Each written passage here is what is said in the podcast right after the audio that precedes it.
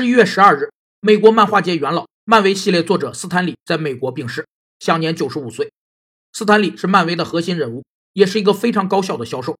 他经常使用巴纳姆式口号，疯狂地推销漫威作品。肖恩·巴纳姆是一位著名魔术师，他说自己很受欢迎，是因为节目中包含了每个人都喜欢的成分，所以每分钟都有人上当受骗。